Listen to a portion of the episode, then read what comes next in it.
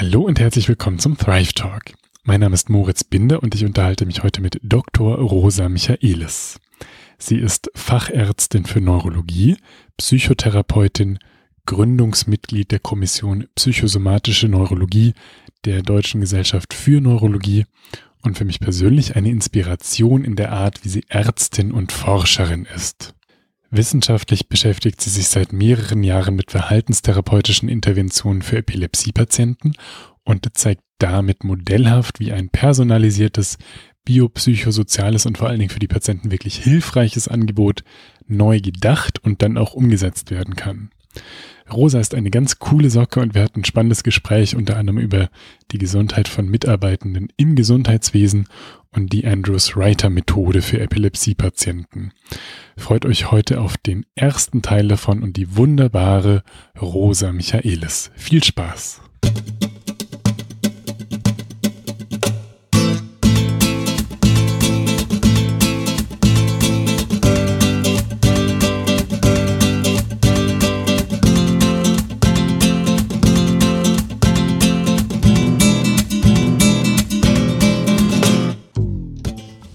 Hallo liebe Rosa, vielen Dank, dass du einen zweiten Podcast mit mir machst. Den ersten Versuch, den hatten wir vor ein paar Jahren unternommen und äh, jetzt freue ich mich sehr, dass du dich wieder mit mir hinsetzt und dachte, ich stelle dir die Frage, die ich normal immer zum Schluss stelle einmal. Und das ist, was ist für dich Gesundheit und was hilft dir dabei, gesund zu sein?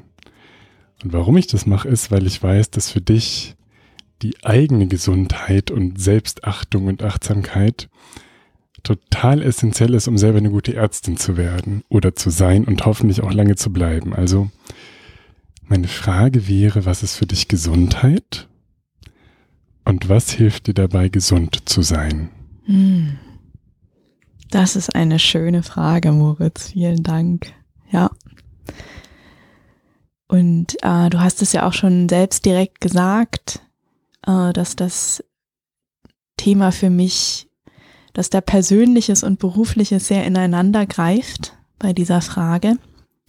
Und ich deshalb auch so äh, dankbar bin dafür, äh, dass diese Frage mich persönlich und beruflich begleiten darf, da ich ähm, das manchmal wie so äh, scherzhaft als meine Kindersicherung bezeichne im Beruf, weil man ja im Beruf ähm, gerade auch wenn man klinisch wissenschaftlich arbeitet, manchmal durch das äußere Setting und innere Bedingungen dazu verleitet werden könnte, über eigene Grenzen zu gehen, über Belastungsgrenzen. Und ich merke, um den Inhalt meiner Arbeit, wo es eben sehr stark um Gesundheitsförderung bei den Patienten geht, dass ich das nur mit der Präsenz machen kann, wenn ich selber auf meine Gesundheit achte. Das heißt, diese Frage, kann ich so sein mit Patienten, so präsent sein mit Patienten, diesen therapeutischen Raum öffnen mit Patienten, ist mein äh, Leitstern. Und äh, das hilft mir diese oder hilft mir diese, diese Frage nach der eigenen Gesundheitsförderung auch immer wieder in den Fokus zu nehmen. Mm. Es gibt so viele Arten, wie man diese Frage beantworten kann. Was ist Gesundheit? Ähm,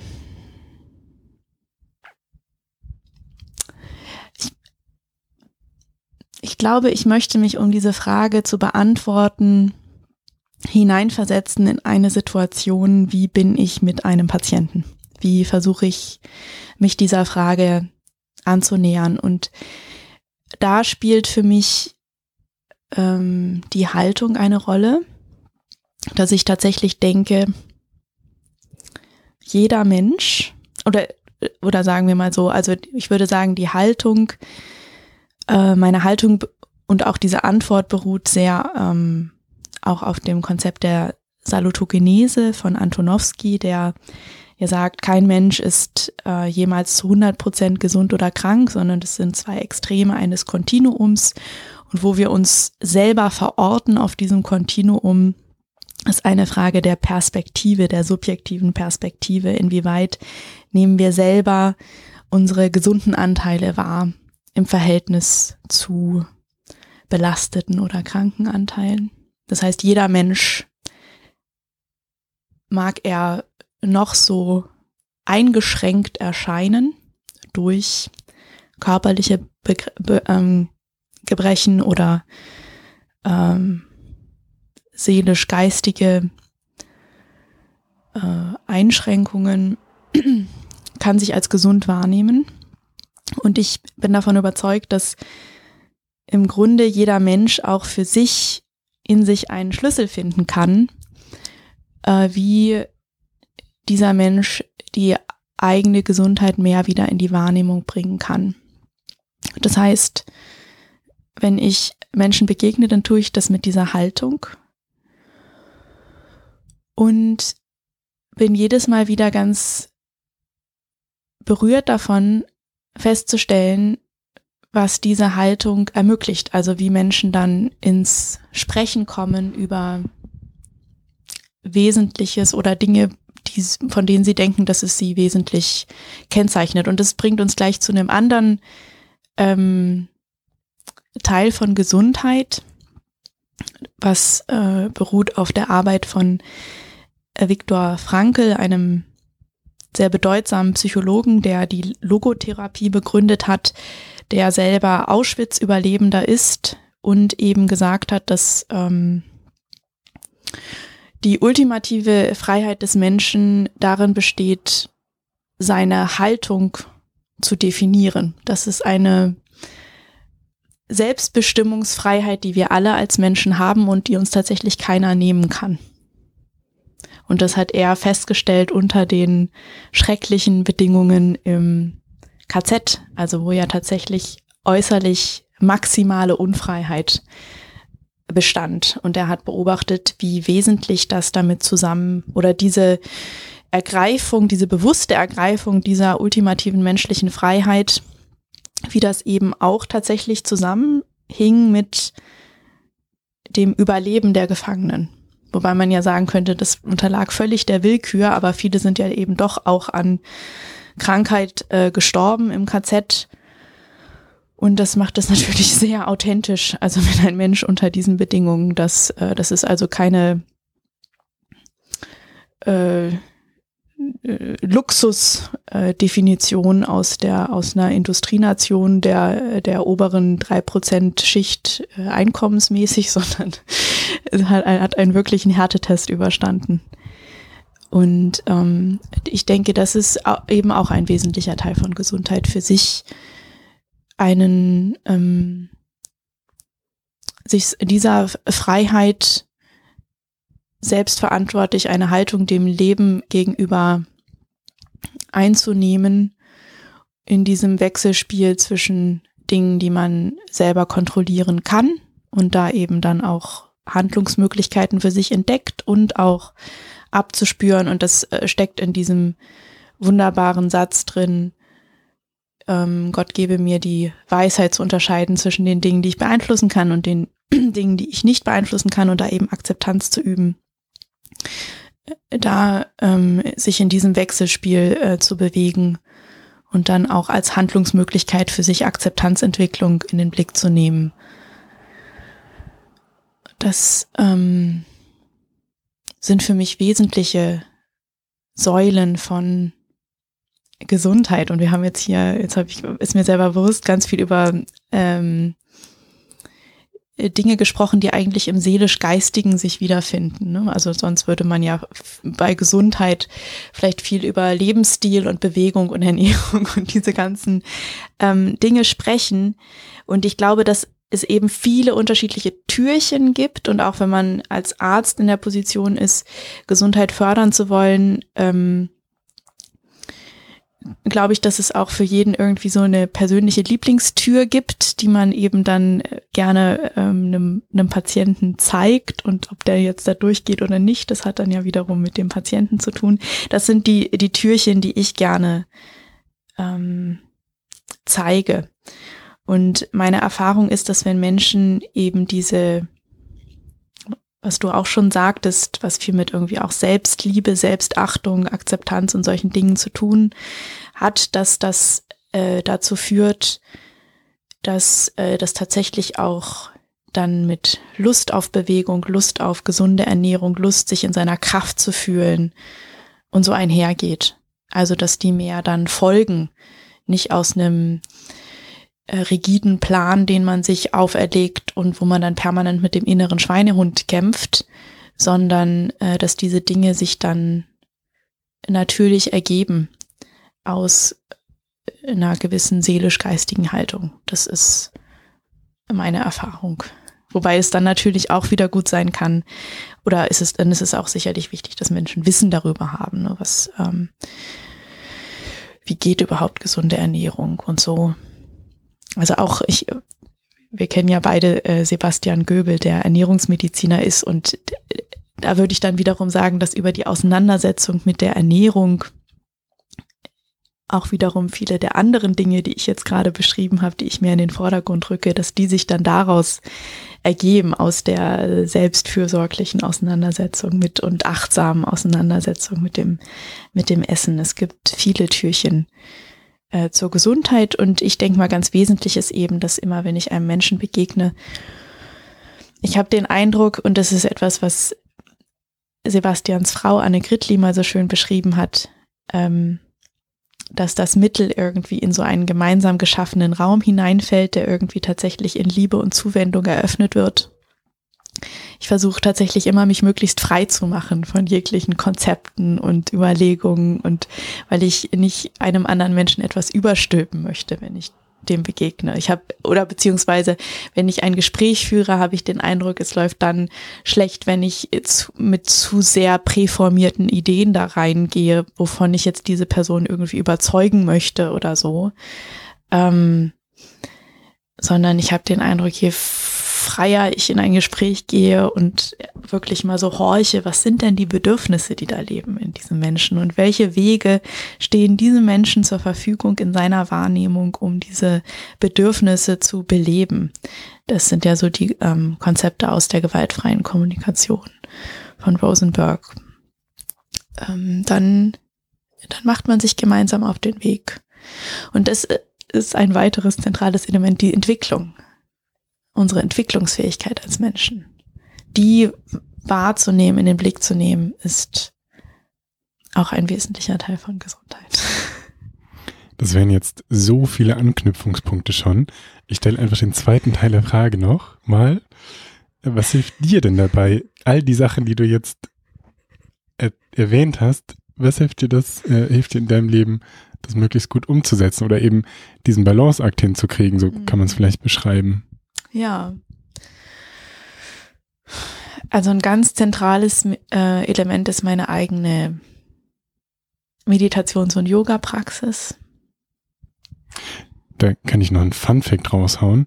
Fällt mir gerade ein, dass ich glaube 2013 haben wir uns das erste Mal gesehen, kennengelernt. Und da weißt du, meine ich gerade mit dem Studium fertig. Und bist dann erstmal in die USA, hast einen Yogakurs gemacht. Ich habe die Yogalehrerausbildung. Yogalehrerausbildung, ja. ah genau. Genau, also die meisten Leute machen den Abschluss, zack, fangen an zu arbeiten. Du hast gesagt, nee, erstmal höchste Priorität, Selbstfürsorge, Achtsamkeit, eigener Schulungs- und Gesundheitsweg. Ich mache erstmal eine Yogalehrerausbildung. Ja. ja. ja, das hatte damit zu tun, dass ich im äh, PJ das erste Tertial in den USA gemacht habe, in so einem County Hospital, wo eben alle behandelt werden müssen, äh, was eben dazu führt und dass mich das damals wirklich umgehauen hat. Ein Drittel der Patienten kamen, weil sie keine Medikamente mehr hatten, um ihre chronischen Erkrankungen zu behandeln. Ein Drittel irgendwie mit Folgeerkrankungen von Drogen und Alkoholkonsum. Ich habe das als wahnsinnig anstrengend empfunden. Und wir haben direkt gegenüber von einem Yoga-Studio gewohnt. Und ich bin ganz, das hat sich für mich sehr natürlich angefühlt. Jeden Abend nach der Arbeit war ich in diesem Yoga-Studio und habe gemerkt, wie wesentlich das ist äh, als Ausgleich, um einfach wieder in meine Kraft zu kommen und dieses PJ-Tertial dort zu bewältigen. Und das hat mir gezeigt, dass ich, wenn ich wirklich äh, so als Ärztin im Berufsleben stehen möchte, wie ich mir das vorgestellt habe, eben auch als ein Mensch, der schon allein durch seine authentische Präsenz Menschen dazu inspiriert, gesund sein zu wollen, ähm, dass ich da was für mich brauche. Und ich habe die Yogalehrerausbildung tatsächlich nicht primär gemacht, um dann Yoga zu unterrichten, sondern weil das eine Vertiefungsmöglichkeit dargestellt hat für mich selber, äh, mich mit den Konzepten des Yoga zu beschäftigen und einfach auch ja, die ganzen Übungen besser kennenzulernen. Und in dem Rahmen habe ich dann auch ähm, eine Meditationsmantra-Initiation gehabt, was geknüpft ist auch gleich wieder an die Selbstverantwortung, wenn man das hat, dann auch regelmäßig zu meditieren. Ja, das ist ein wesentlicher Teil der eigenen Selbstfürsorge und Gesundheitsförderung und auch eine Inspirationsquelle. Mhm. Und ich weiß, dass für dich relativ früh im Studium klar war, dass du Neurologin werden wirst. Ja. Gab es da ein Schlüsselerlebnis oder hat dir einfach die Neuro grundsätzlich total viel Spaß gemacht im ja. Studium? Also viele Menschen haben ja im Studium eher das Problem, dass sie sich alles Mögliche vorstellen können. Bei mir war das nicht so. Also ich war, hatte da nicht die Qual der Wahl, sondern für mich kamen ganz viele Bereiche nicht in Frage. Die haben mich einfach nicht angesprochen. Das einz die einzigen beiden Fächer, die mich angesprochen haben, waren Dermatologie und Neurologie. Derma. ja. Puh. Und ich habe dann ja tatsächlich auch eine Formulatur in der Dermatologie gemacht und da tatsächlich einen Oberarzt kennengelernt, der war Neurologe und Dermatologe. Also ich bin nicht die Einzige, die diese schräge Kombi, also ich meine, die Dermatologie fand ich toll, weil die, also ich, ich das ist, ich glaube, ich kann es vielleicht jetzt mit der Distanz sagen, es sind beides einfach sehr klinische Fächer. Also in der Dermatologie erhebst du ja auch den Befund, indem du beschreibst, was du am Patienten wahrnimmst. Und die Neurologie ist ja auch so ein sehr klinisches Fach. Du kannst durch eine gute ähm, klinisch-neurologische Untersuchung kannst du eine, eine ganz solide Hypothese formulieren, äh, wo, wo die Störung liegt. Das sagt man ja für alle Fächer oder das wird uns im Studium immer so eingebläut. Ja, untersucht gut, macht eine gute Anamnese, dann seid ihr genauso äh, treffsicher mit eurer Verdachtsdiagnose, wie wenn ihr ganz viel apparative Diagnostik macht. Und ich glaube, in vielen Fächern stimmt das nicht mehr. Das wird weiter so gesagt. Ja. Aber in der Neuro ist es tatsächlich ja. natürlich weiter so, weil sich die, die Neurologie per se im Menschen nicht verändert und eben äh, die Lokalisation über eine gute Untersuchung so genau herauszudifferenzieren ist. In der Derma also ich muss sagen, ich habe keine Ahnung von Derma. Ich habe Derma als äh, Erasmus-Fach in Italien damals gemacht, also nicht gemacht. Und ich hatte immer den Eindruck, okay, das Einzige, was denen einfällt, ist entweder rausschneiden oder Cortison drauf. Also, das hast du anders erlebt anscheinend. Äh, jein. Äh, jein. ähm, da wurde selbstverständlich auch äh, viel mit Cortison gearbeitet und irgendwie irgendwelchen UV-Bädern und Wickeln. Es war schon alles sehr irgendwie an der tatsächlichen Behandlung der Hautoberfläche orientiert, aber auch dort, da weiß ich jetzt, da kann ich in keinster Weise beurteilen, wie verbreitet das ist in der Dermatologie, aber dort wurden viele Menschen mit äh, Exazerbationen von ähm, äh, Neurodermitis behandelt in der Klinik und es war allen sehr klar, dass das auch mit Stress zu tun hat. Also dass Stress zu einer Verschärfung äh, des Krankheitsbildes führt. Und ich glaube, dieser, dieser Aspekt der, damals wusste ich noch nicht, dass es so heißt, aber dieser Aspekt der Psychoneuroimmunologie, wie offensichtlich der ist bei chronischen Hauterkrankungen, das fand ich, das fand ich spannend. Das hat mich interessiert. Ja. Und Neurologie, ich glaube, ähm, da ist schon dieser, diese Nähe auch zu, mich hat Philosophie interessiert, mich hat diese Frage, was ist der Geist, was ist der menschliche Geist, das hat mich interessiert und da ist interessanterweise eben nicht die Psychiatrie für mich das Fach gewesen, in, das mich am meisten angesprochen hat. Man sagen könnte, da geht es vielleicht mehr um die Seele als um den Geist, wenn man das so trennen will. Ist ja auch künstlich. Äh, sondern die, die Neurologie. Und ein, ähm, neulich habe ich mit einem Kollegen gesprochen, der war Neurologe und Psychiater und er hat gesagt, das, das darf man vielen Neurologen nicht so sagen, aber also die Neurologie ist als und das ganz persönlich. Neurologie spricht ihn als Menschen persönlich mehr an, aber in der Psychiatrie leben die interessanteren Fragen. Und ich glaube, das ist eben das, was die Neurologie gerade so spannend macht, ähm, da wirklich den Geist, die Seele ähm, in das ganze Nervenkostüm wieder zu integrieren. Ich glaube, das ist ja was, was viele Menschen initial in die Neurologie zieht, also diese ganzen Metathemen mit Bewusstsein und Geist und tralala. Und in der klinischen Neurologie hat es aber eben so wenig Platz. Also das ist dann, wie du sagst, eher in der, in der Psychiatrie oder Psychosomatik mhm. zu Hause oder hat da Raum, um bewegt zu werden, obwohl es ja. natürlich in den somatischen Fächern, wie du sagst, wenn man die psychoneuroimmunologische Forschung ernst nähme, äh, genauso eine Rolle spielen sollte, so wie die Psychiater leider oft vergessen, dass wir auch mit dem Körper irgendwie durch die Gegend laufen. Okay, und dann war für dich ganz früh klar, du wirst Neurologin. Zum Glück. Und dann gibt's eine Erkrankung oder ein, genau, eine, eine Erkrankung in der Neurologie, nämlich die Epilepsien oder die, die Anfallserkrankungen, die dich da ganz besonders angefixt haben. Mhm. Ohne jetzt so, ähm, genau, irgendein bestimmtes Lehrbuchwissen abrattern zu müssen, was würdest du denn sagen, was sind für dich so qualitative Aspekte dieser Erkrankung? Also, wodurch ist es für dich mit deinem klinischen Bild gekennzeichnet, diese Erkrankung? Und was sind auch vor allen Dingen Aspekte, die Patientinnen und Patienten erleben? Also was machen die da mit? Wodurch ist deren Alltag bestimmt? Von was wird das oft begleitet? Was sind da so jetzt spontan ein paar ähm, Aspekte, die dir da wesentlich erscheinen? Hm. Ja. ja, die Epilepsien sind ein ganz interessantes Krankheitsbild. Ähm,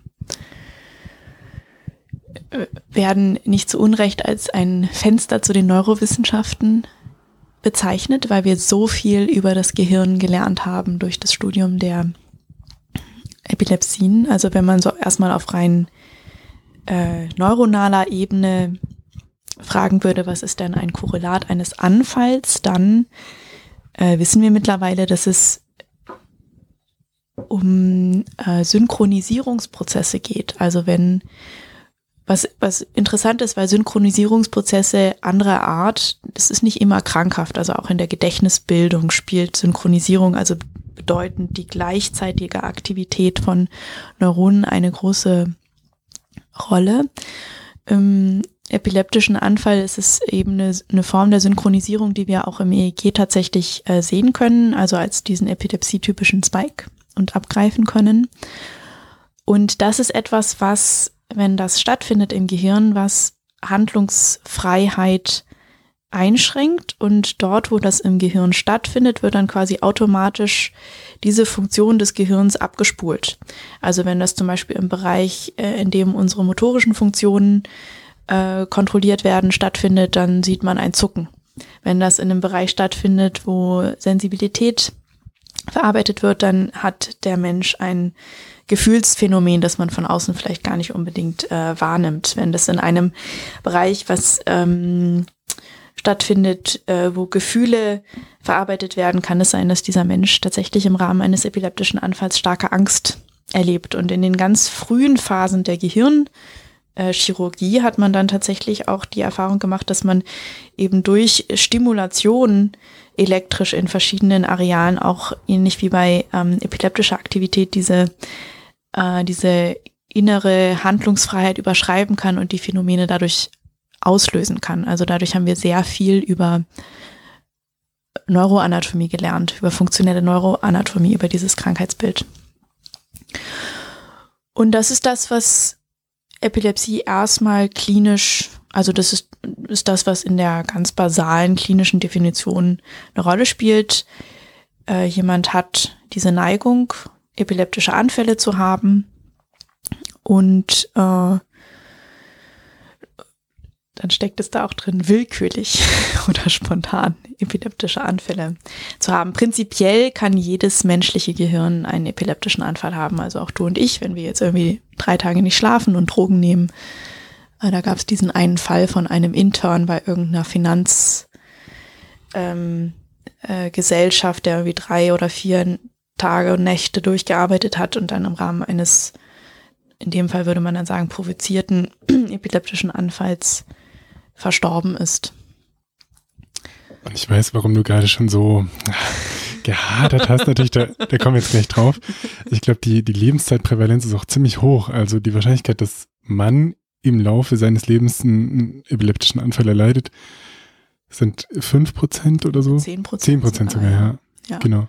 Und es gibt bei, bei Kindern so einen Peak und dann im Erwachs- oder späten Erwachsenenalter, wenn das Hirn schrumpft und sich die Morphologie eben ändert, ähm, dann steigt auch die, die Inzidenz oder äh, also die Wahrscheinlichkeit, dass man dann einen Anfall erleidet wieder oder dass man symptomatisch eine Epilepsie erleidet. Okay, aber jetzt hast du geschildert, das ist so erstmal der, die Klinik ein bisschen, mhm. oder? Das sind so Säulen dieser Erkrankung. Und ich weiß aus einem Vortrag, den du gehalten hast, dass du selber mal im Studium und vermutlich im Rahmen eines äh, Vorfalls, der dich dann von anderen Fächern, schneidenden Fächern auch abgebracht hat, mal ein bestimmtes Erlebnis hattest, das dich auch an die an die Anfallsereignisse ein bisschen mhm. erinnert oder da ja. du für dich ein bisschen eine Parallele gezogen hast, was mit was das mit den Menschen erstmal während oder nach dem Anfall macht. Vielleicht magst du dazu was sagen und dann was eben grundsätzlich, also jemand hat den Anfall, kommt in die Klinik, kriegt eine Diagnose, irgendwelche Medikamente, was macht es dann mit dem? Mhm. Ja, genau, also das Ereignis, das war eine äh, Ohnmacht im OP, wo ich dann eben erlebte, wie das äh, ist, wenn man so wiederkommt aus der Bewusstlosigkeit und irgendwie helle Aufregung, um, wobei das ja interessant ist, weil es ist ja gar nicht so selten im OP. Da genau, das möchte ich dazu sagen. Also du bist kein OP-Schwächling, ja, sondern äh, das passiert reinweise, das ist sogar auch mir, oder was heißt sogar auch mir, das ist mir auch schon passiert.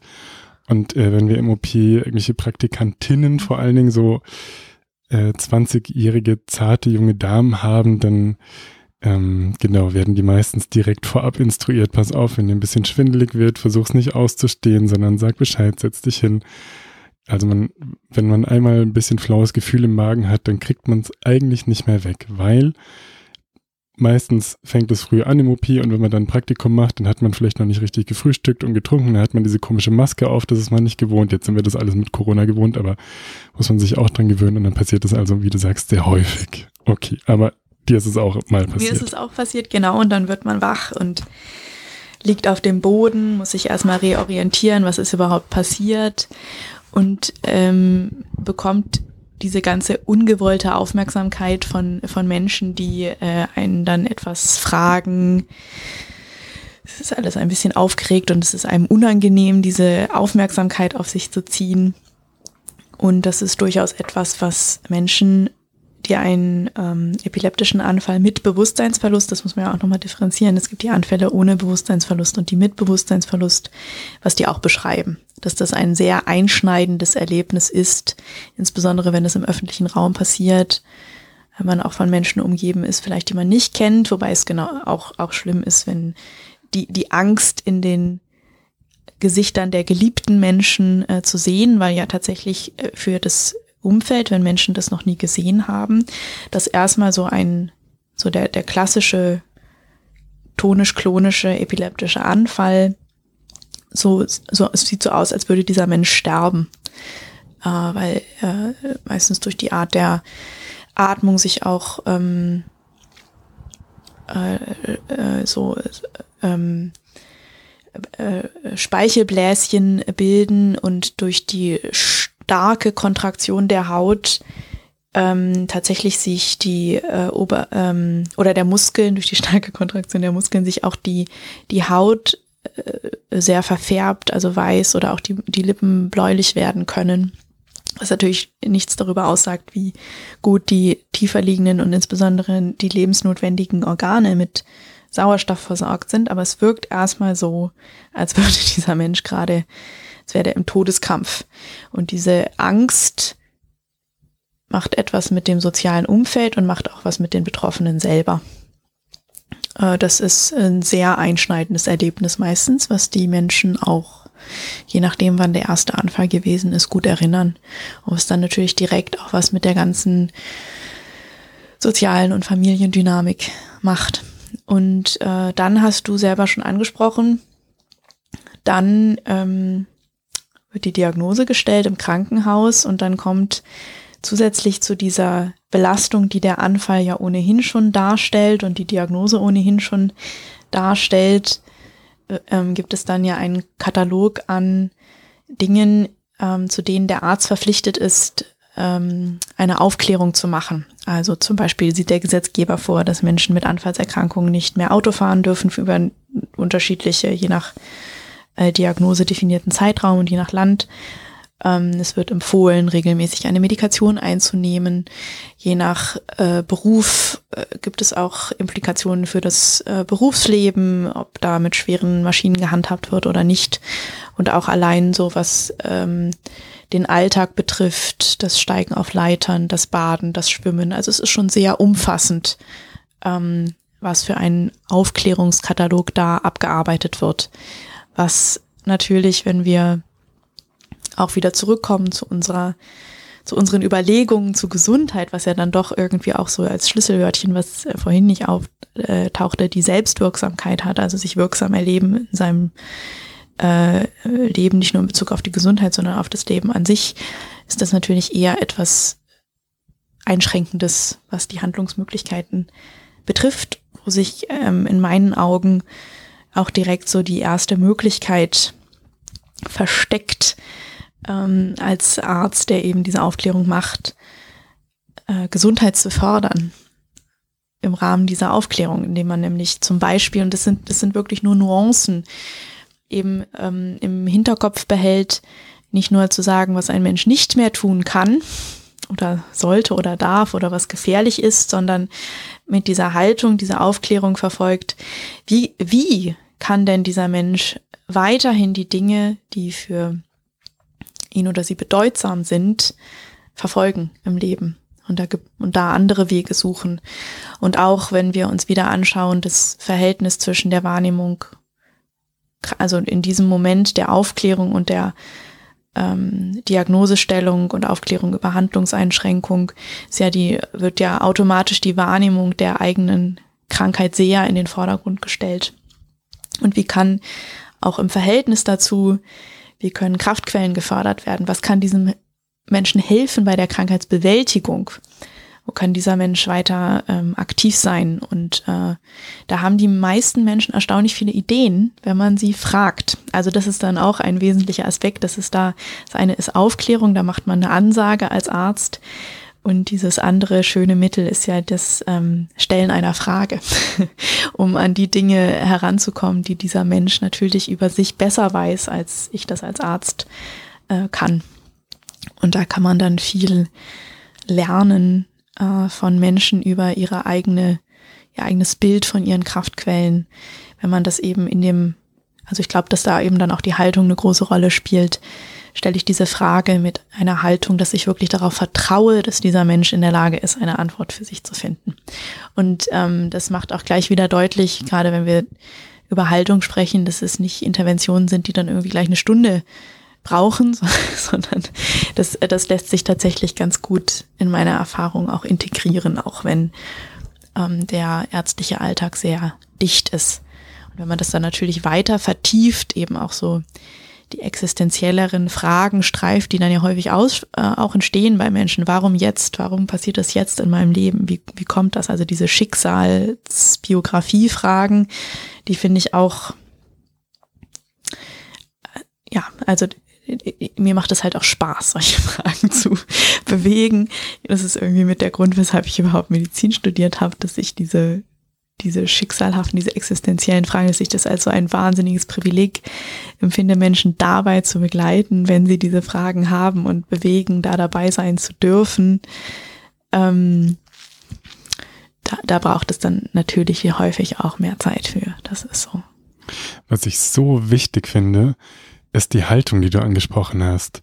Also eben wirklich dran zu glauben und das muss man halt entwickeln und dann irgendwie für sich selber erfahrbar machen und dann irgendwann zu dem Punkt zu kommen, zu sagen, okay, dieser Mensch, der hat eben in seiner individuellen Krankheits- oder Gesundheitsbalance, wenn wir das, was du vorhin gesagt hast, nochmal hernehmen, die Möglichkeiten, gesund zu sein. Ich habe es bei den Psychiatern, ja, in äh, meinem Blog im Studium so erlebt, ganz häufig wird stundenlang oder zumindest im Aufnahmegespräch hier ist dieses Defizit und haben Sie eigentlich schon gemerkt, dass da ein, ein ganz große äh, Kränkung sitzt und wie ist eigentlich die verkorkste Beziehung zu Ihrer äh, Großmutter väterlicherseits dritten Grades, tralala, ja. Und dann am Ende, und was sind eigentlich Ihre Ressourcen? Aha, Sie gern gerne spazieren. Herzlichen Glückwunsch, ich schreibe das mal auf. Und dann hieß es, ja, wir arbeiten doch ressourcenorientiert. Ich habe dir doch gefragt. Also ich habe es sogar aufgeschrieben. Und es hat natürlich nichts mit dem zu tun, was du jetzt gerade beschrieben hast, aus meiner Sicht. Und dabei ist es so essentiell. Also die Haltung als wichtigere Basis einer solchen gesundheitsfördernden Anamnese oder Aufklärung und nicht eine Technik, die man erlernt im Sinne von, okay, so strukturiere ich das Gespräch und dann frage ich ihm am Ende noch, was sind eigentlich Ihre Ressourcen, Frau Meier? Das, äh, genau, schien, schien mir ein wesentlicher Aspekt. Gibt es noch was, von dem du sagst, dass es noch so wesentlich aus deiner Sicht, um jetzt ein Bild von diesem Krankheitsbild zu bekommen? Du hast ja schon wesentliche Aspekte genannt und man, wir können das jetzt äh, nicht vollumfänglich abdecken, aber gibt es noch was, von dem du sagst, es fehlt noch, um so zu wissen, okay, das ist erstmal die Epilepsie und das erleben die Menschen, wenn sie mit dieser Erkrankung diagnostiziert werden?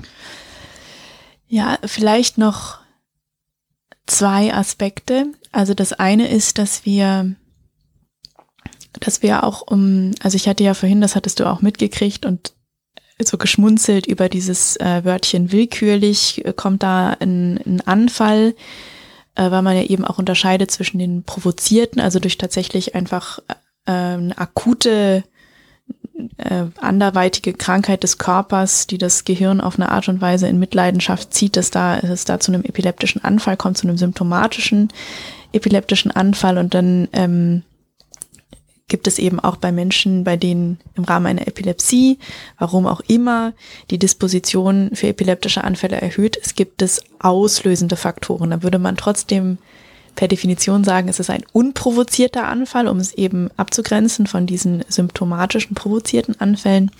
Und nichtsdestotrotz kennen wir da auch auslösende Faktoren. Die sind allerdings sehr individuell. Und äh, da kommen wir dann auch in den Bereich der Aufklärung, wo es dann manchmal, wenn man das zu sehr pauschalisiert, und nicht individualisiert unnötig handlungseinschränkend wird, wenn man irgendwie sagt, Alkohol, Schlafmangel, Flackerlicht äh, sollten sie vermeiden und es aber sein kann, dass dieser Mensch mit Flackerlicht sehr gut klarkommt, ein Bier am Abend nicht äh, das Risiko erhöht und Schlafmangel, das ist ja sowieso eine individuelle Sache. Vielleicht hat dieser Mensch eigentlich einen ganz guten Schlafrhythmus, man weiß es nur nicht und induziert er dann eine unnötige Sorge davor, irgendwie Schlafmangel zu äh, haben und äh, ja, er macht da künstlich äh, eine ein, ein sorgenvolles Augenmerk äh, auf den Schlaf oder fördert das. Ähm, von daher ist es, ist es äh, gerade bei diesen anfallsauslösenden Faktoren, die wir, die wir kennen, äh, gut die Aufklärung auch zu individualisieren weil es dann natürlich auch Handlungsmöglichkeiten eröffnet für die Menschen. Und der andere Aspekt ist noch, dass, ähm, und das ist eben auch interessant, und da kommen wir dann auch gleich in den Bereich, also was, was macht das mit den Menschen? Also wir wissen erstmal rein empirisch, dass Depressionen und Angststörungen häufig sind bei äh, Menschen mit Epilepsie, was dann auch äh, Einfluss hat auf die auf den medizinischen Verlauf, also ist sehr relevant.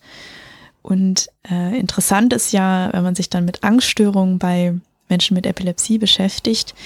Häufig haben wir ja, also Angst ist ja erstmal eine natürliche menschliche Reaktion, ist gut, dass wir das haben, macht uns aufmerksam auf Gefahr und man würde sagen, bei Angststörungen ist es eher so, dass Menschen vielleicht vor sehr unwahrscheinlichen Dingen dann Angst haben. Und bei Epilepsie haben wir es damit zu tun, dass Menschen ja vor teilweise sehr wahrscheinlichen Dingen Angst haben, also davor einen Anfall in der Öffentlichkeit zu haben oder so. Und das ist dann, das ist interessant. Also mit dieser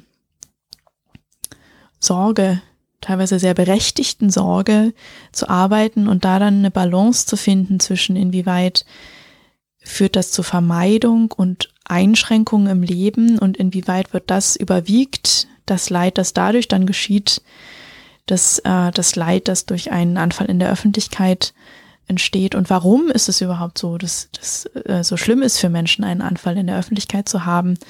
Da mache ich immer wieder die Erfahrung, dass äh, die Krankheitsbewältigung nach Diagnosestellung ja auch schon viel damit mit Persönlichkeitseigenschaften im vorherigen Leben zu tun hat. Also wie perfektionistisch ist dieser Mensch, wie viele ähm, Sorgen darüber, was andere Menschen denken über einen, haben vorher schon eine Rolle gespielt und dass sich solche Persönlichkeitseigenschaften dann natürlich verschärfen, wenn dann so eine Krankheit ins Leben tritt. Und da ist dann auch wieder, ähm, das ist spannend, auch Krankheit als Krise und damit als Chance für Persönlichkeitsentwicklung und Wachstum zu begreifen, weil es dann den Menschen manchmal so schmerzlich bewusst wird, wie diese Dinge ähm, auf einmal mit Leid zusammenhängen, was dann, wenn es den Menschen bewusst wird und sie sich dafür entscheiden, daran zu arbeiten, ähm, mit sich äh, selbst mitfühlender umzugehen und sich auch mal und die Stärke erlauben, Schwäche zu zeigen ähm, dass das dann doch äh, auch sehr bedeutsam werden kann für Menschen, das als Anlass zu nehmen, sich mit diesen Dingen auseinanderzusetzen. Und da wird's dann wieder richtig äh, spannend, auch in Bezug auf die Gesundheitsförderung.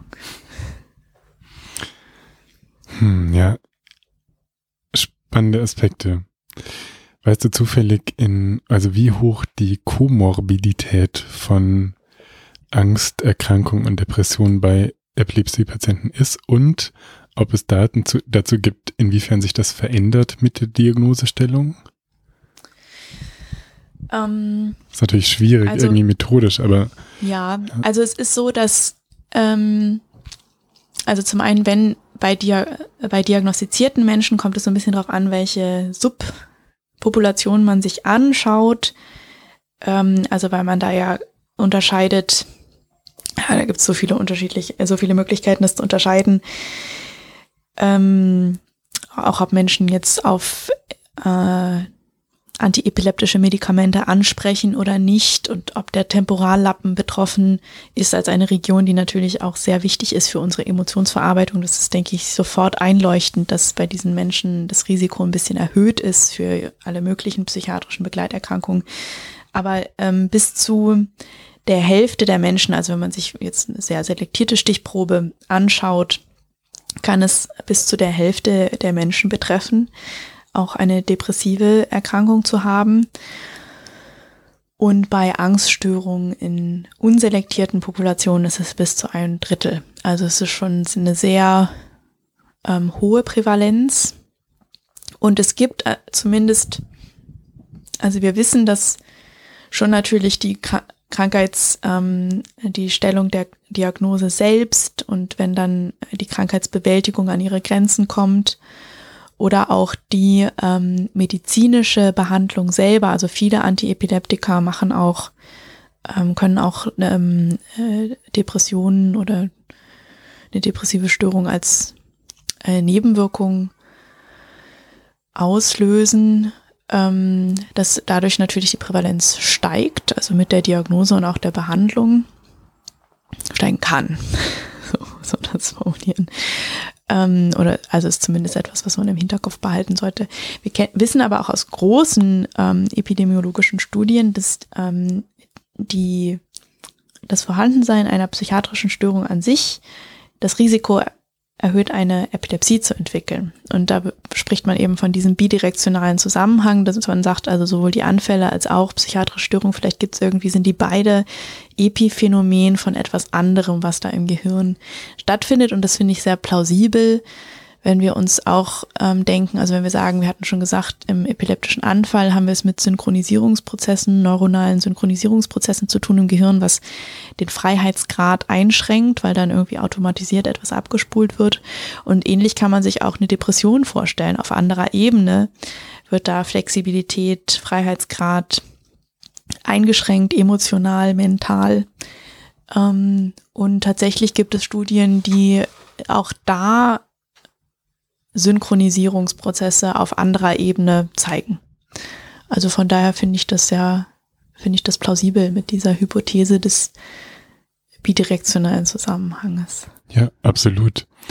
Und kannst du vielleicht nochmal auch sagen, was die Neurologie diesen Patienten anbietet? Also jemand hat jetzt einen Anfall, kommt in die Klinik, wird diagnostiziert, man sieht im EEG, aha, zack, Diagnose fertig. Was bietet die konventionelle Neurologie diesen Patienten an Therapieoptionen an? Ähm, zum einen gibt es viele antiepileptische Medikamente, die angeboten äh, werden. Und ähm, etwa bei zwei Drittel, also gut zwei Drittel der Menschen sind die wirksam. Und wirksam bedeutet hier eben Anfallsfreiheit mit Einnahme des Medikamentes. Ähm, und dann gibt es Menschen, etwa ein Drittel, äh, die weiterhin Anfälle haben, obwohl erst ein Medikament, dann zwei Medikamente ausprobiert werden. Ab einem gewissen, wenn zwei Medikamente nicht zur Anfallsfreiheit geführt haben, spricht man von Pharmakoresistenz. Und spätestens dann ist die Empfehlung, dass man eine epilepsie-chirurgische Evaluation macht, also schaut, ob man ähm, den Ort, von, von dem aus diese epileptischen Anfälle generiert werden, ob man diesen Fokus finden kann und ob der an einer Stelle ist, wo man den ohne äh, dass dadurch dann durch eine OP es zu Handlungseinschränkungen kommt, äh, ob man den dann entfernen kann, Epilepsie chirurgisch. Und dann gibt es äh, noch weitere Verfahren wie äh, Vagusnervstimulation, was aber ja eigentlich ähm, auch in den Bereich der äh, Epilepsie-Chirurgie als Verfahren gehört. Äh, eben nicht resektiv. Ähm, zum Glück ist in Deutschland mittlerweile auch völlig klar, dass es wichtig ist, äh, auf Lebensqualität zu schauen, Krankheitsbewältigung zu fördern, eben auch mit diesen ganzen ähm, sozialen Implikationen umzugehen und die zu bewegen mit Betroffenen, so dass es äh, äh, mittlerweile sehr etabliert äh, modulare Schulungsprogramme gibt für Menschen mit Epilepsie als ähm, edukatives Gruppenprogramm, wo Menschen ähm, interdisziplinär, also von einem Arzt und einer anderen Berufsgruppe, zum Beispiel einem Sozialarbeiter, äh, die Möglichkeit bekommen, strukturiert sich mit ganz vielen unterschiedlichen Aspekten ihrer Erkrankung auseinanderzusetzen. Also das ist eigentlich diese, diese Dinge mit in den Blick zu nehmen, ist unter dem Leitwort des Comprehensive Care hat es eigentlich sehr ähm, Eingang gefunden, auch in die konventionelle Epileptologie, muss man sagen. Okay. Jetzt haben wir ganz gut ein Bild von Anfallserkrankungen und Epilepsien. Jetzt gehe ich noch mal ein Stück zurück und nehme noch mal, wenn ich darf, auf dich Bezug, weil ich weiß, du hast dann irgendwann ein Doktorarbeitsthema gesucht. Genau. Ich habe ein Doktorarbeitsthema gesucht und habe gedacht, oh, das wäre so cool, was mit Geist und Gehirn zu machen. Weil ich ja an der Uni Wittenherdecke studiert habe und viel ähm, mit Integrativmedizin zu tun hatte und man dachte, ja, das klingt alles sehr schön und äh, wenn Menschen irgendwie wirksam werden wollen, dann nimmt das auch Einfluss auf die Symptomfrequenz und Symptomlast. Und ich habe gedacht, ah, das, ich habe gedacht, ah, das klingt irgendwie zu schön, um wahr zu sein.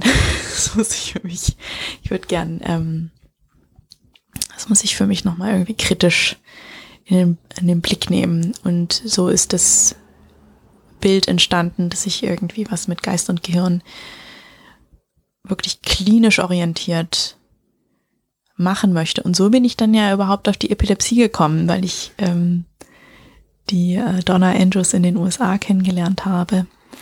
Und das, was du jetzt sagst, ist ja erstmal bei den Epilepsien nicht so naheliegend, glaube ich, für viele Menschen. Also wenn jetzt jemand als depressiv definiert ist oder keine Ahnung, schweren Diabetes hat, dann ist es naheliegend zu sagen, aha, das macht ja was mit einem, das ist auch eine Belastung, da muss man irgendwie mit Comprehensive Care irgendwie interdisziplinär und integrativ und tralala drauf gucken und dem Patienten Angebot machen. Aber bei Epilepsien würden ja viele Ärzte heute erstmal sagen, naja, da ist halt irgendwas in der Birne kaputt und dann rattert es einmal und es ist Gewitter und dann hat man halt einen Anfall und was soll man da machen? Da muss man halt Medikamente geben oder operieren.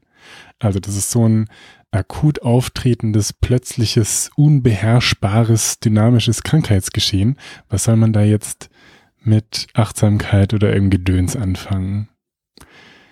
Und du hast aber Donna Andrews gefunden und bist dann drauf gekommen, dass es vielleicht da doch Wege gibt, eben so ein Angebot oder ein Angebot in diese Richtung doch ja. zu schaffen. Wobei tatsächlich mittlerweile, also das, ähm, das finde ich ja so schön eigentlich in der Epileptologie, das Bewusstsein dafür, welche Rolle äh, psychiatrische Begleiterkrankungen auch spielen für das medizinische Outcome, das ist ja sehr gewachsen in den letzten Jahren. Dank dir wahrscheinlich. Ach, also da waren viele Menschen dran, äh, dran beteiligt, international. Das, das möchte ich an dieser Stelle noch kurz einschieben, weil ähm, also weil wir mittlerweile einfach wissen, wenn Menschen eine psychiatrische Begleiterkrankung haben, dann erhöht es das Risiko, dass Menschen pharmakoresistent sind. Also es erhöht ähm, die Wahrscheinlichkeit, dass Menschen nicht anfallsfrei werden unter epileptischer Medikation. Es erhöht die Wahrscheinlichkeit, dass Menschen Nebenwirkungen verspüren unter antiepileptischer Medikation, nicht nur psychiatrische, sondern alle möglichen. Es erhöht das ähm, Risiko, dass Menschen sich äh, in der Notaufnahme vorstellen mit irgendwie einer Verletzung. Also auf Morbidität und Mortalität hat es einen ähm, bedeutungsvollen Einfluss, ob Menschen eine psychiatrische Begleiterkrankung haben oder nicht. Und über diesen Weg ähm, hat das mittlerweile eigentlich einen großen Stellenwert in der, ganz klar in der wirklich klinisch-therapeutischen Umsetzung im ärztlichen Alltag ist, denke ich, noch viel Spielraum, diese, dieses ähm, Bewusstsein auch wirklich zu integrieren und in die Behandlung, Behandlung zu integrieren, ähm, da gibt's, äh, es gibt eine Studie nur, von der ich weiß, wo gezeigt wurde, dass zum Beispiel ein bestimmtes Antiepileptikum, wenn man das einem Menschen gibt, der vorher schon mal eine Depression hatte, vor der, äh, im, im Rahmen der Epilepsie oder vor der Diagnosestellung, dann hat die Geschwindigkeit, mit der man dieses Medikament eindosiert, ob man das schnell oder langsam macht, äh, kann bei einer schnellen Eindosierung um den Faktor 23 das Risiko erhöhen, dass dieser Mensch wieder eine Depression entwickelt. Also es ist, äh, und das, diese Studie gibt zum Beispiel zu einem Medikament, da denke ich, oh, das wäre toll, wenn wir das für alle Medikamente hätten und einfach auch ähm, in diesem Bewusstsein, äh, wie bedeutsam diese Aspekte sind auch für die Lebensqualität natürlich, äh, dass wir da auch die äh, Art und Weise, wie wir antiepileptische Medikamente einsetzen, die ja zum Teil auch einen stimmungsstabilisierenden Einfluss haben können. Also ich glaube auch auf der Ebene ist, wenn wir das integrieren, äh, noch sehr, sehr viel ähm, Personalisierungsspielraum.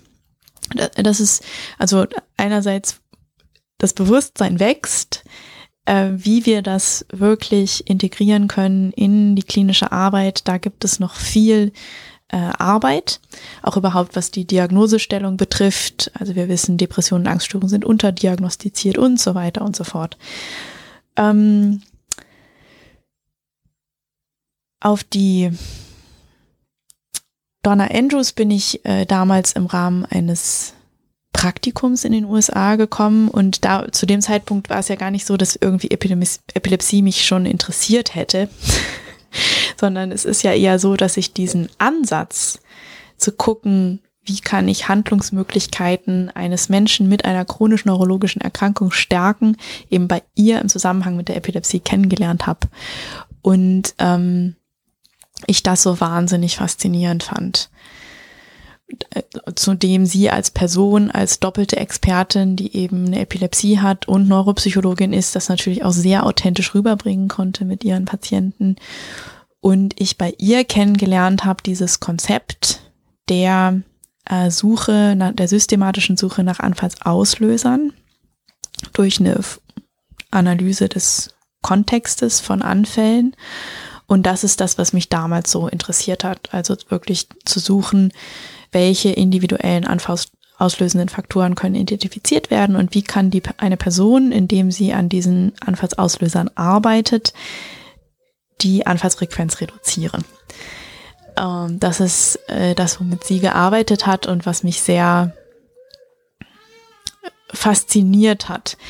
Wo, wobei ich tatsächlich, ich habe dann ja später am Gemeinschaftskrankenhaus, also nach der Doktorarbeit, eine qualitative Studie dazu gemacht, wo ich mit Menschen so gearbeitet habe, weil ich eben dachte, dieser Aspekt der anfallsbezogenen Selbstwirksamkeit ist doch bestimmt total wichtig für die Lebensqualität von den Menschen.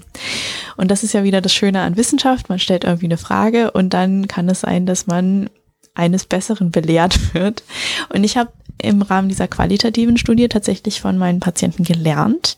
Wir haben gesagt, äh, für uns ist es wichtig gewesen, über Anfälle auf bestimmte Aspekte in unserem Leben, emotionale Stressoren aufmerksam gemacht zu werden und dann daran zu arbeiten. Da haben wir Persönlichkeitsentwicklung, persönliches Wachstum erlebt. Und das ist für viele Menschen bedeutsamer gewesen als die Tatsache, dass dadurch die Anfallsfrequenz gesunken ist. Das fand ich total berührend und interessant zu lernen, ähm, dass ich dann doch, also in meiner Begeisterung für diesen Ansatz, sehr medizinisch eigentlich wieder gedacht habe und gesagt habe, na da, das, worauf es irgendwie dann doch ankommt, ist, dass die Symptomlast weniger wird. Und meine Patienten haben mir äh, mit mir geteilt und mir beigebracht und gezeigt, dass das für sie teilweise ein Nebenprodukt gewesen ist, dass äh, die Anfallsfrequenz abgenommen hat, was natürlich jetzt, wenn ich äh, jetzt mit Patienten darüber spreche, wie dieser Ansatz funktioniert, eigentlich schön ist, weil ich denke, dass wenn man da mal auch so prognostisch denkt, inwieweit jetzt tatsächlich durch so einen Ansatz bei einem Menschen die Symptomlast reduziert werden kann, das kann man ja im Vorfeld eigentlich nicht vorhersagen. Aber dass durch die Auseinandersetzung mit sich selbst ähm, und den eigenen Handlungsmöglichkeiten im Leben, dass dadurch persönliches Wachstum, dass dadurch irgendwas in Bewegung kommt und wahrscheinlich in Richtung von Gesundheitsförderung, davon kann man relativ sicher ausgehen. Also von daher, das finde ich eigentlich so jetzt für die Kommunikation ähm, mit sowohl mit Kollegen als auch mit Patienten finde ich das, also da bin ich meinen, meinen Patienten aus der Studie damals sehr dankbar, dass ich das von denen lernen durfte. Und jetzt sei so lieb und sag noch ein bisschen was zu diesem Ansatz. Also Donna Andrews ist Neuropsychologin und leidet selbst an der Epilepsie also würde sie das so sagen, dass sie an einer äh, Epilepsie leidet? Ich weiß Nein, nicht. sie würde, sie würde sagen, das ist ein äh, Geschenk, dass sie Epilepsie ähm, äh, entwickelt hat, weil sie dadurch so viel über sich und das Leben lernen durfte. So würde sie das formulieren. Und das ist natürlich schön. Ich meine, wenn wir oder irgendjemand das von außen sagt, dann klingt das schnell zynisch, glaube ich, für die Patienten. Aber wenn sie das so formuliert, dann ist das ja ähm, eine schöne Einladung, sowohl für uns als auch für die Patienten, diesen Möglichkeitsraum überhaupt zu sehen. Und Absolut. der letztlich auch durch das, was du jetzt aus deiner qualitativen Studie berichtet hast, abgebildet wird. Mhm. Genau. Und was macht die genau? Was hat die da entwickelt? Ja, ich würde gern mit einer kurzen Anekdote aus ihrem Leben beginnen, weil sie damit eigentlich auch fast jede Begegnung mit Patienten eingeleitet hat. Und zwar hat sie selber davon erzählt, wie sie eben mit 18, nachdem sie äh, im Rahmen einer Enzephalitis lange im Koma lag, ähm, ein an, epileptische Anfälle entwickelt hat, eine Epilepsie entwickelt hat, äh, auch viele Fähigkeiten wieder neu erlernen musste, zu lesen, zu schreiben und sehr gelitten hat darunter sehr frustriert war. Eigentlich tatsächlich ihren Lebenssinn und Lebensmut verloren hat. Und sie erzählt dann diese eine Episode, an der sich eben auch das, ähm, die, das salutogenetische Konzept von Antonowski so schön illustrieren lässt, weil sie nämlich auf dem Sofa saß und wirklich drüber nachgedacht hat, wie kann ich mir möglichst schmerzarm das Leben nehmen. Das macht so keinen Sinn mehr. Also sie hat sich, würde man sagen, sehr auf die Wahrnehmung ihrer Krankheit, sie konzentriert in dem Moment.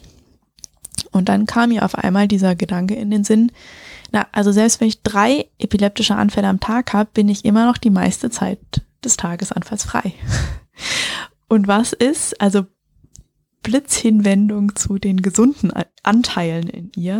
Und was ist, wenn ich ähm, mit dieser Zeit anders umgehe, wenn ich mir da meiner Handlungsmöglichkeiten mehr gewahr werde, wenn ich ähm, zum Beispiel meine Frustration studiere, anders mit der bin, da haben wir das Element der Achtsamkeit und das anders aushalten lerne und studieren lerne und dadurch so ein Raum entsteht, wo ich das vielleicht auch anfangen kann zu beeinflussen. Also Handlungsmöglichkeiten, die entstehen aus dieser Hinwendung zu etwas sehr Unangenehmen. Ähm, und vielleicht hat das dann ja sogar Einfluss auf meine Anfallsfrequenz. Also da, das ist so eine, so ein Gedankenblitz, den sie, so eine Eingebung, die sie in dem Moment größter Verzweiflung hatte was ihr, was ihren, wo man eben sagen würde, von außen Symptomlast hat sich nichts verändert, aber innerlich sah es auf einmal ganz anders aus. Hinwendung zu ihren gesunden Anteilen und eigentlich auch so die, das Kernelement ihres Ansatzes ist in dieser Anekdote beschrieben, dass es eben darum geht, ähm, sich und das, und da brauchen wir eben Achtsamkeit, also diese Fähigkeit auch uns äh, nicht wegzu gucken, innerlich wegzuscheuen, wenn wir uns Unangenehmes anschauen, sondern wirklich damit zu sein, das äh, zu betrachten, lernen und über dieses äh, Selbststudium Einsicht über uns zu gewinnen, wie eben Dinge zusammenhängen, Symptome miteinander zusammenhängen und wie sich da unsere Handlungsmöglichkeiten ergeben. Und das ist eben das Konzept der, ähm, ja, wo man sagen könnte, funktionelle Kontextanalyse des Anfalls, also schauen, welche Faktoren, auch teilweise komplex miteinander zusammenhängende äh, Faktoren könnten da eine Rolle spielen, dass man das systematisch untersucht, die Suche nach individuellen Anfallsauslösern.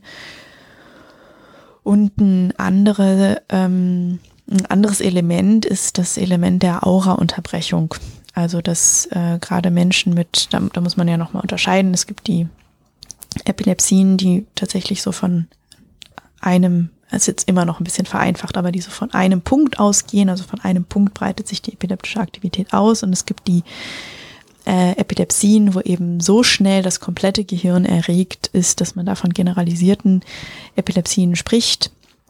Und Menschen, bei denen die epileptische Aktivität von einem Punkt ausgeht, äh, die können zum Teil, wenn sie eben zu dem Beginn des am Anfang eines epileptischen Anfalls in ihrer Handlungsfähigkeit noch nicht zu sehr eingeschränkt sind, kann es sein, dass sie für sich Techniken entwickeln können, wie sie die weitere Ausbreitung der epileptischen Aktivität unterbinden können. Was natürlich eine sehr große ähm, anfallsbedingte Selbstwirksamkeit dann darstellt. Das ist eine wesentliche andere Säule und dann geht es natürlich nicht nur darum zu gucken, wie wirkt sich das Leben auf die Anfälle aus, sondern auch zu schauen, was macht denn, was macht es denn, dass jemand Anfälle hat mit dem Leben?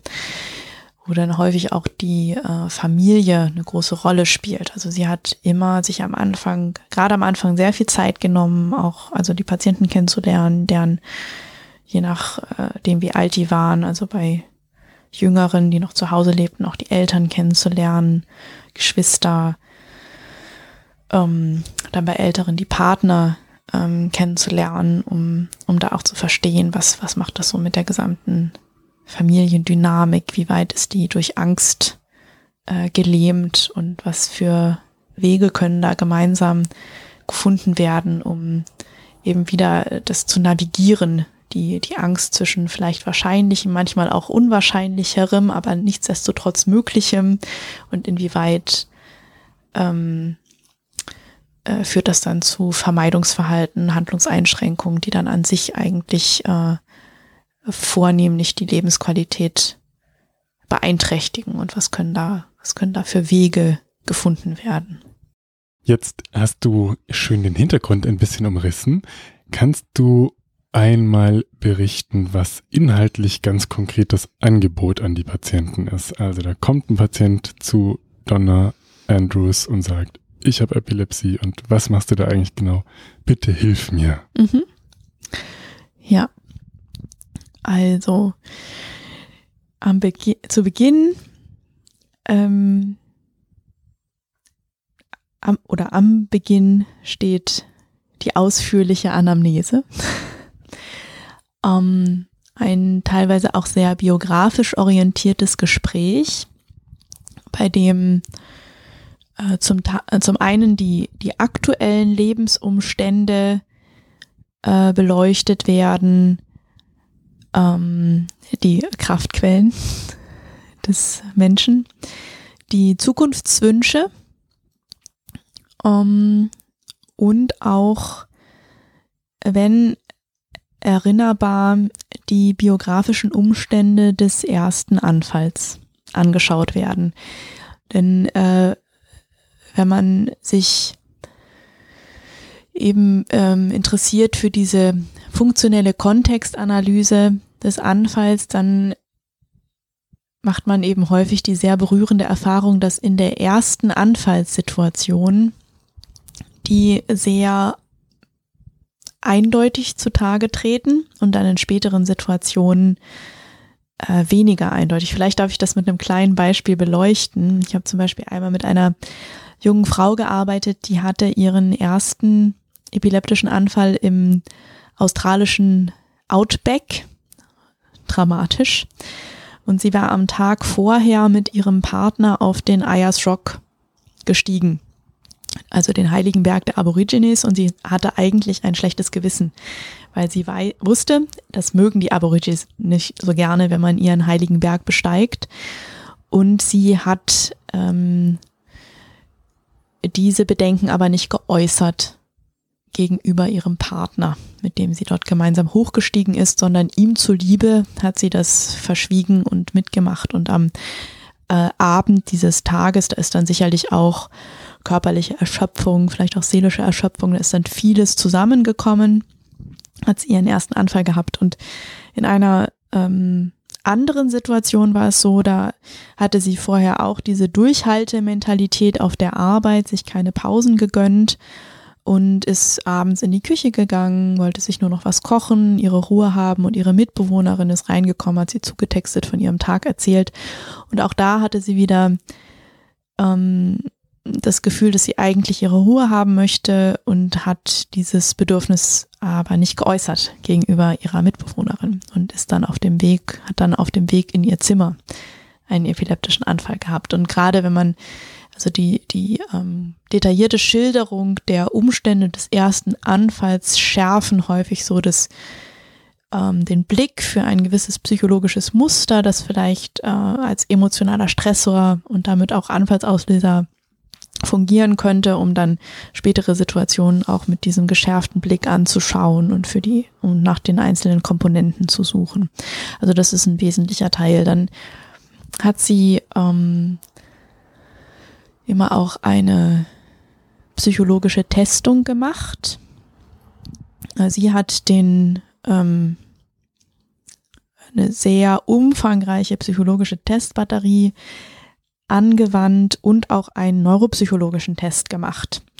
Wobei sie bei dem neuropsychologischen Test zum Beispiel auch immer sehr ähm, äh, interessiert hat, Menschen dabei zu beobachten. Also zum Beispiel ist jetzt jemand langsamer, weil es wirklich einfach äh, also warum ist jemand langsam zum Beispiel bei der Testung? Es gibt Menschen, die sind eben so perfektionistisch, dass bevor sie eine Zahl hinschreiben, noch dreimal, man sieht richtig, ähm, überprüfen, ob das jetzt die richtige Zahl ist, ob sie es richtig machen. Und da kann man dann ja auch gleich wieder ganz viel ähm, ablesen, hohe Ansprüche an sich selbst, Angst vor Fehlern, was denken andere, wenn ich Fehler machen und, und, und so weiter und lernt wiederum äh, Dinge über diesen Menschen. Und da hat sie eben eine ganz große Gabe auch gehabt, ähm, diese Beobachtung als Beobachtung in den Raum zu stellen und dann zu ähm, herauszufinden, inwieweit ist das anschlussfähig, also entdeckt sich die andere Person darin äh, wieder in, äh, in diesen Beobachtungen oder, oder nicht. Denn darum ging es ja immer. Also das ist auch ein wesentlicher Aspekt, denke ich, dieser Zusammenarbeit immer gewesen, dass äh, sie nicht für sich die Deutungshoheit beansprucht hat, sondern gesagt hat, okay, ich stelle das in den Raum, wir gemeinsam, äh, wir deuten das gemeinsam. Ähm, dann hat sie Menschen in einer Entspannungsübung, so eine Achtsamkeits, ah, Achtsamkeit ist nicht per se eine Entspannung, eine Achtsamkeitsübung angeleitet, also eine Übung, die es Menschen ermöglicht, in eine Beobachterhaltung ihrer äh, Körperwahrnehmung, Gefühle und Gedanken zu gehen oder des Atems ähm, mit der Hausaufgabe verknüpft, diese Übung dann auch regelmäßig zu machen. Äh, wobei sie auch sagte, das ist jetzt ein Beispiel für eine mögliche Übung, äh, wenn und äh, persönliche Präferenz ist ausschlaggebend, wenn ein Mensch eine andere Übung für sich angenehmer findet, dann soll der Mensch eine andere Übung machen. Äh, wichtig war ihr, dass ein Mensch mit einer Regelmäßigkeit, eine Entspannungs, ähm, also das konnte autogenes Training sein, progressive Muskelrelaxation, Yoga oder eben eine Achtsamkeitsübung oder auch irgendeine Visualisierungstechnik oder Meditationstechnik irgendetwas für sich sucht und findet und das regelmäßig praktiziert. Ähm, dann hatten äh, Menschen für sich die Aufgabe, ein erweitertes äh, Anfallstagebuch zu führen. Also nicht nur die Anfälle zu dokumentieren im Verlauf, sondern auch immer die Umstände im Vorfeld äh, dieser Anfälle. Und es gab ein Arbeitsbuch, äh, das sie selber mit ihrem Kollegen, einem Neurologen und einer Krankenschwester zusammen geschrieben hat, Taking Control of Your Epilepsy, äh, heiß, hieß es damals. Dann äh, hat sich gezeigt, dass das auch für andere Anfallserkrankungen äh, funktioniert, weshalb es jetzt unter dem Begriff Taking Control of Your Seizures äh, veröffentlicht wurde, tatsächlich auch ähm, bei Oxford University Press äh, gemeinsam mit eben einem ähm, Professor, der das insbesondere auch in der Anwendung auf nicht epileptische dissoziative Anfälle untersucht hat. Und ähm, im Umgang mit diesem Buch hat sie zu Menschen immer gesagt, also der, das, was dann wesentlich ist für unsere Gespräche, die sie dann im, äh, im Rahmen der Behandlung regelmäßig geführt hat mit den Menschen, ist, sind die, deine Fragen.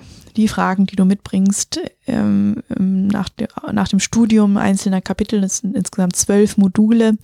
Also geht ganz äh, systematisch erstmal durch verschiedene Bereiche. Erstmal, was, was ist Epilepsie, was sind, was sind Anfälle, also äh, Aspekt der Education, der Wissensvermittlung, dann Entscheidungsfindung, wie treffe ich überhaupt eine äh, abgewogene Entscheidung, weil wir ja eben immer dann im Leben, wenn wir einfach nur einen Vorsatz ähm, äh, treffen, die, die berühmten Vorsätze zu Silvester, dann ist das, sind das nicht die Dinge, die wirklich greifen, sondern es geht darum, Vor- und Nachteile wirklich abzuwägen, zu gucken, wie gehe ich damit um, wenn es schwierig wird, um dann wirklich auch eine Entscheidung für diesen Ansatz zu treffen, dafür sich jetzt wirklich die Zeit zu nehmen, sich mit sich selber auseinanderzusetzen und nochmal ganz genau abzuwägen, ist jetzt gerade in meinem Leben wirklich die, die der richtige Zeitpunkt, um diese Zeit ähm, zu investieren und was mache ich, wenn es schwierig wird? Wie gehe ich damit um? Was könnten mögliche Herausforderungen sein? Was könnte mir damit helfen?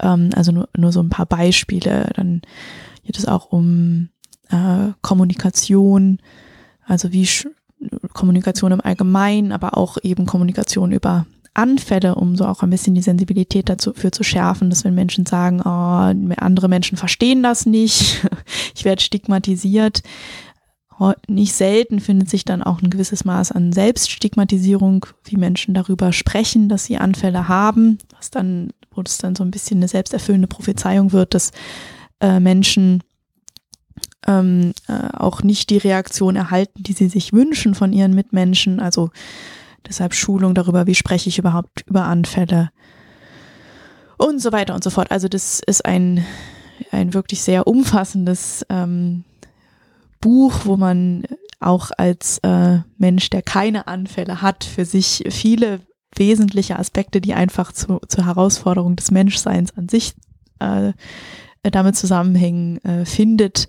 Und was endet mit einem Ausblicksmodul, äh, Wachstum an sich, also wie geht es auch weiter, wenn man diesen Prozess abgeschlossen hat? Und jedes Modul hat dann, äh, es ist ja ein Arbeitsbuch, kein Lesebuch, auch viele kleine äh, Aufgaben, wo es immer darum geht, diese Dinge, die dann gelesen wurden, die anhand von aus dem Leben begriffenen Fallbeispielen auch verdeutlicht äh, wurden, wie einzelne Personen das für sich äh, umgesetzt haben im Umgang mit Anfällen, das dann wirklich auch auf das eigene Leben anzuwenden. Und vielleicht können wir an der Stelle kurz darauf verweisen, das gibt es jetzt auf Deutsch. ja, das gibt es jetzt auf Deutsch. Äh, das heißt, äh, Arbeitshefte heißen Selbsthandeln bei Anfällen. Wir haben das nicht als ein Buch gemacht, sondern ähm, als zwölf Hefte, Arbeitshefte, einfach weil das Material so umfangreich ist, äh, dass wir das abschreckend fanden, das als ein dickes Buch auf den Markt zu bringen. Wir fanden das besser, das als Hefte, die dann einfach in der Hand liegen, durchgeblättert werden können, ähm, das handhabbarer und portionierbarer erscheinen lassen, herauszubringen. Ähm, und es ist ein, sind Arbeitshefte, die inspiriert durch dieses Arbeitsbuch ich gemeinsam mit Gerd Heinen, der wirklich die meiste als auch der erfahrenste Autor von uns als Trio die Hauptschreibarbeit äh, und konzeptionelle Arbeit geleistet hat. Gerd Hein, ein psychologischer Psychotherapeut aus Berlin, der seit den 90er Jahren schwerpunktmäßig mit Anfallserkrankungen oder Menschen mit Anfallserkrankungen psychotherapeutisch arbeitet und ein Neurologe, ein integrativ arbeitender Neurologe aus der Schweiz, Sigvard Elsass, haben das zusammen gemacht. Und wir haben tatsächlich, äh, ursprünglich war das als Übersetzung geplant. Und wir haben dann, das äh, kennen alle Menschen, die psychologische aus dem amerikanischen übersetzte Literatur kennen, ähm, das ist nicht so einfach, weil man schon auch merkt, wie sich ähm, Kultur auch in der Sprache widerspiegelt. Und wir haben das als nicht so anschlussfähig empfunden und haben uns deshalb dafür entschieden, das nicht zu übersetzen, sondern es wirklich inspiriert von diesen zwölf Modulen neu zu schreiben und dann natürlich auch unsere eigenen äh, Beispiele aus der therapeutischen Praxis einfließen lassen, die da beschrieben sind. Und dann hat das eben viele Feedback-Schleifen durchlaufen, dass wir es immer wieder Patienten zum Lesen gegeben haben, uns von denen wirklich harte Kritik eingeholt haben und das wieder eingearbeitet haben. Und jetzt ist es eben äh, draußen ähm, und kann beim Hippocampus und Papst Verlag erworben werden. Sehr schön. Und dieses Buch ist also noch eine Säule in dem Programm, das die Patienten durchlaufen sind oder das sie angeboten bekommen haben, wenn sie zu Donna Andrews gegangen sind. Und dann bist du da drauf gestoßen und hast gesagt, wow, großartig. Das müssen wir jetzt aber irgendwann mal erforschen. Wir müssen ja der Welt zeigen können, wie gut das funktioniert. Da reicht unser subjektiver Erfahrungsschatz ähm, nicht. Und dann hast du da ja praktisch deine Doktorarbeit rausgemacht. Genau, ja. Und das ging bestimmt ganz flott und war in zwei Wochen runtergearbeitet, oder? Also. Ähm, das hat insgesamt, ich glaube, vier oder fünf Jahre gedauert, wobei ich das ja selten als Arbeitsstück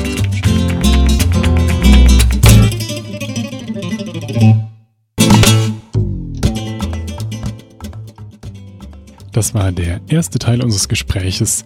In der nächsten Woche geht es dann unter anderem um die wissenschaftlichen Ergebnisse zur verhältnistherapeutischen Intervention für Epilepsiepatienten, die Herausforderungen medizinischer Forschung allgemein und welche Implikationen sich aus Rosas Arbeit ergeben. Bis dahin, habt es ganz gut. Tschüss.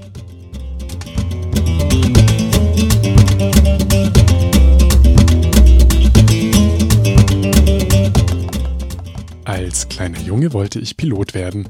Das bin ich nicht. Trotzdem komme ich jetzt in den Genuss, eine Art Durchsage machen zu dürfen. Eine wichtige noch dazu, macht euch bereit für den Disclaimer. Die in diesem Podcast besprochenen Inhalte dienen ausschließlich der neutralen Information und allgemeinen Weiterbildung. Sie stellen keine Empfehlung oder Bewerbung der beschriebenen oder erwähnten diagnostischen Methoden, Behandlung, Arzneimittel oder allgemeinen Lebensstilmodifikationen dar. Ich erhebe weder einen Anspruch auf Vollständigkeit noch kann ich die Aktualität, Richtigkeit und Ausgewogenheit der dargestellten Informationen garantieren. Bitte nutzt euren gesunden Menschenverstand und fragt im Zweifelsfall und bei Beschwerden immer und frühzeitig einen fachkundigen Arzt. Dieser Podcast kann eine solche fachliche Beratung nicht ersetzen und ich keine Haftung für Unannehmlichkeiten oder Schäden, die sich aus der Anwendung der hier dargestellten Informationen ergeben, übernehmen. Thank you for listening to the Thrive Talk podcast.